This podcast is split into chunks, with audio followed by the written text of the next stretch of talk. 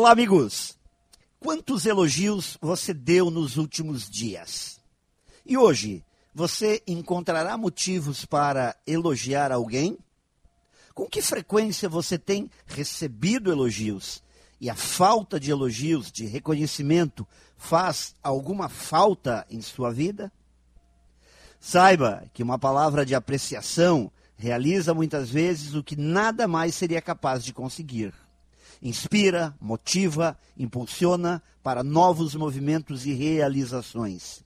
E nenhum ser humano pode se sentir realmente feliz se não se sentir bem na estima e no reconhecimento de seus semelhantes.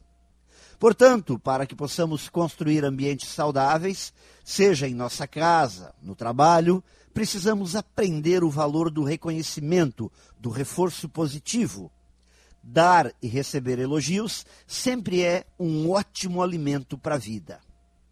Mas o grande problema é que temos uma tendência a destacar e dar evidência a fatos negativos.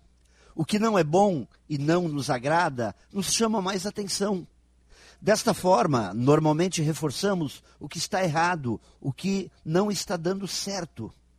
Inverter esta tendência e aprender a reconhecer coisas boas, mesmo que pequenas, dando e recebendo elogios, certamente será uma ótima maneira de melhorar a vida.